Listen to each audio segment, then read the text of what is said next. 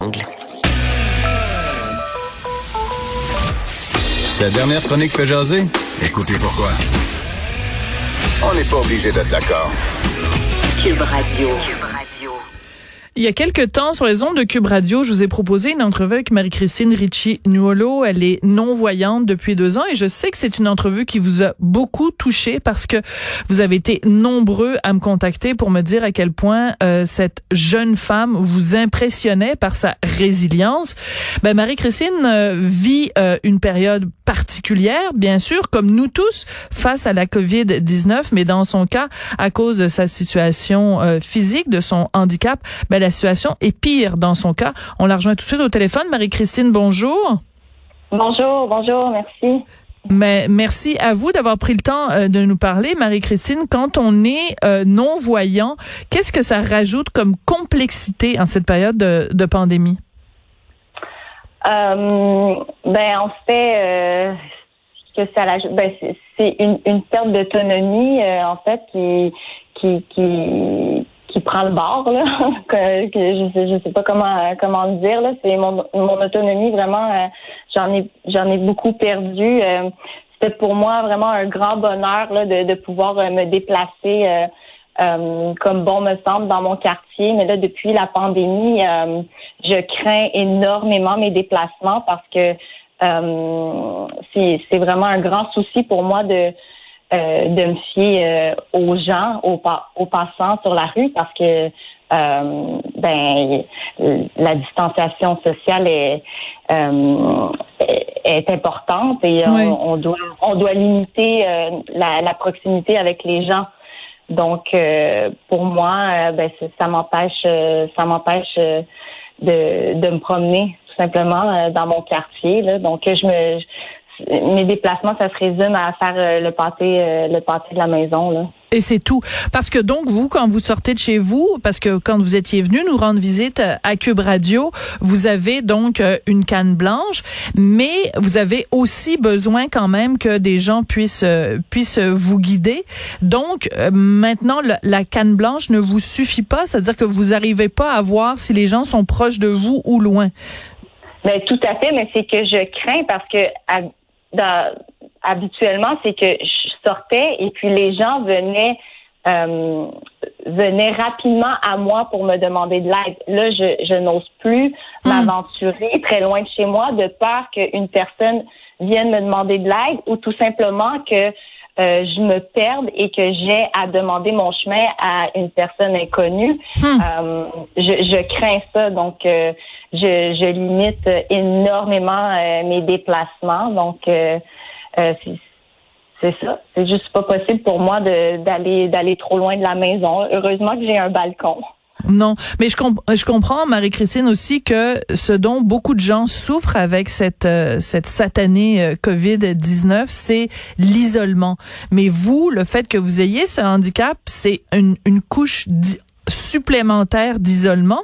Et en plus ça fait en sorte que vous ne pouvez plus vous déplacer. Donc je, voudrais vous poser la, question suivante. Est-ce que psychologiquement euh, vous avez des, des endroits des personnes qui auprès de qui vous pouvez trouver de l'aide? Parce que bon pour la population en général c'est difficile mais quand on a un handicap comme le vôtre c'est encore plus difficile c'est sûr que au début, euh, au début, quand euh, l'annonce a été faite de limiter euh, nos nos rencontres avec les gens proches de nous, ça ça me faisait quand même peur parce que moi j'étais toujours avec mes amis, j'avais toujours des gens chez moi. Mais euh, ben là, c'est ça, ça fait extrêmement longtemps que j'ai pas vu mes amis, mais je suis toujours au téléphone. Puis heureusement, j'ai mon fils avec moi. Oui. Donc, euh, je pourrais jamais me sentir seule parce hmm. que mon fils est toujours avec moi.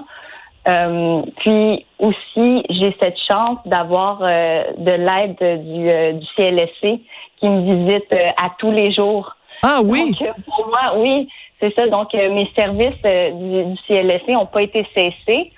Alors, euh, pour moi, je, je peux, je peux m'appuyer là-dessus. Donc, euh, j'ai quand même, euh, j'ai quand même une infirmière qui se déplace à chaque jour pour m'apporter de l'aide parce que mon fils doit avoir des médicaments à chaque jour. Puis, c'est pas possible pour moi de lui administrer les médicaments. Donc, l'infirmière a continué à, à, à venir chez moi. C'est sûr que que je lui touche pas et tout, mais ça fait juste du bien d'avoir une certaine présence humaine, ben autre je veux dire autre que mon fils, mais bon. Je comprends. Ce que je veux dire, c'est comme ça fait du bien, ça fait du bien une présence, puis juste juste que quelqu'un me dise euh, comment ça se passe à l'extérieur, euh, quelle couleur est le ciel. C'est juste agréable. Donc, euh, moi, il, m'en faut très peu pour être heureuse. Donc, voilà. Ah ben là, je vous le dis, aujourd'hui, le ciel, il est blanc, blanc, blanc parce qu'il neige à Montréal.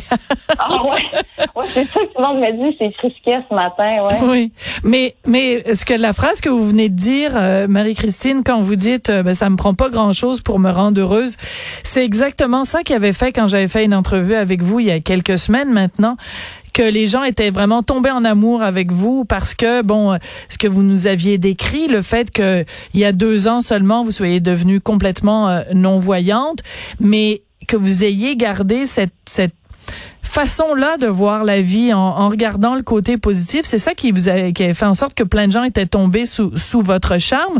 Donc, je suis contente de voir que cette attitude-là, vous l'avez euh, encore aujourd'hui. Donc, vous, le l'arc-en-ciel qui dit ça va bien aller, vous l'avez encore dans, dans votre tête, vous?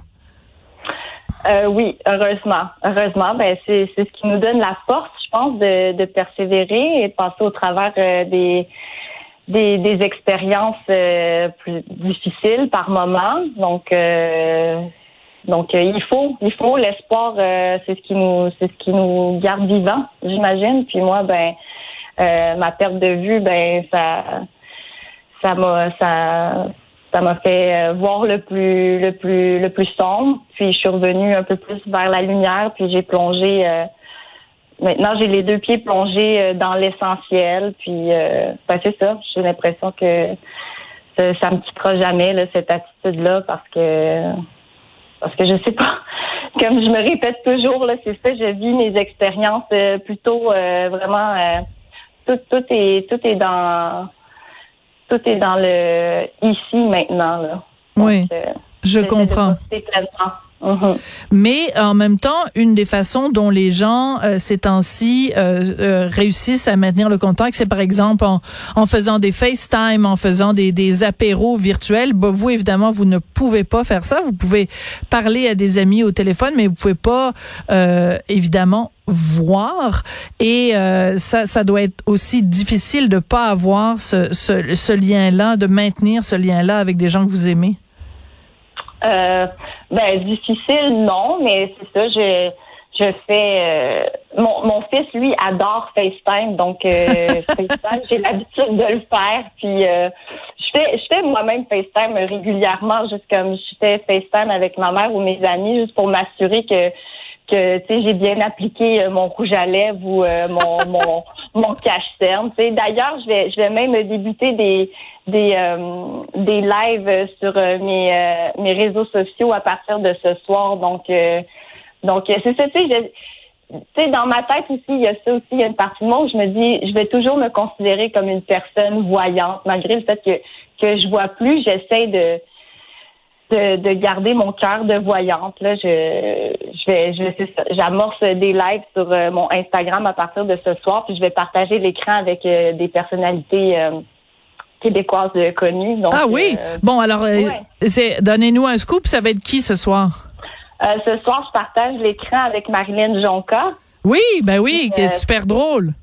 Oui, c'est ça. Donc, ben c'est ça. J'ai décidé de, comme tout le monde a besoin de dédramatiser puis de rigoler un peu, ben je vais, je vais, je vais mettre des artistes au défi de, de se couvrir les yeux avec un foulard, puis je vais, je vais leur donner des petits défis à l'aveugle puis euh, c'est ça, on va essayer de, de rire un peu. Puis euh, enfin, je vais je vais tenter de partager l'écran avec des gens. D'accord.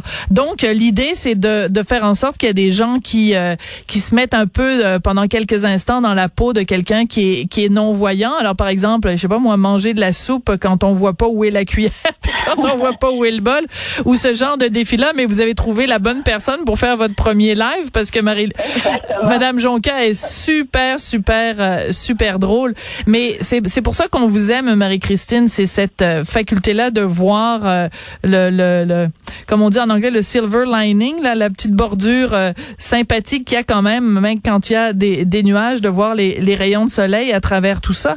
Donc, vous allez être active sur les, les médias sociaux et euh, c'est une façon peut-être aussi de profiter de la pandémie pour sensibiliser les gens. Tu sais, on est là euh, parfois à se gratter le nombril en disant, mon Dieu, c'est terrible, je peux pas partir dans le sud ou, tu sais, je veux dire, il y a des gens qui ont parfois des, des pas conscience des, des privilèges qu'ils ont, mais quand on se compare à quelqu'un qui a, qui a un handicap comme le vôtre, ben ça permet de relativiser les petits bobos qu'on peut avoir.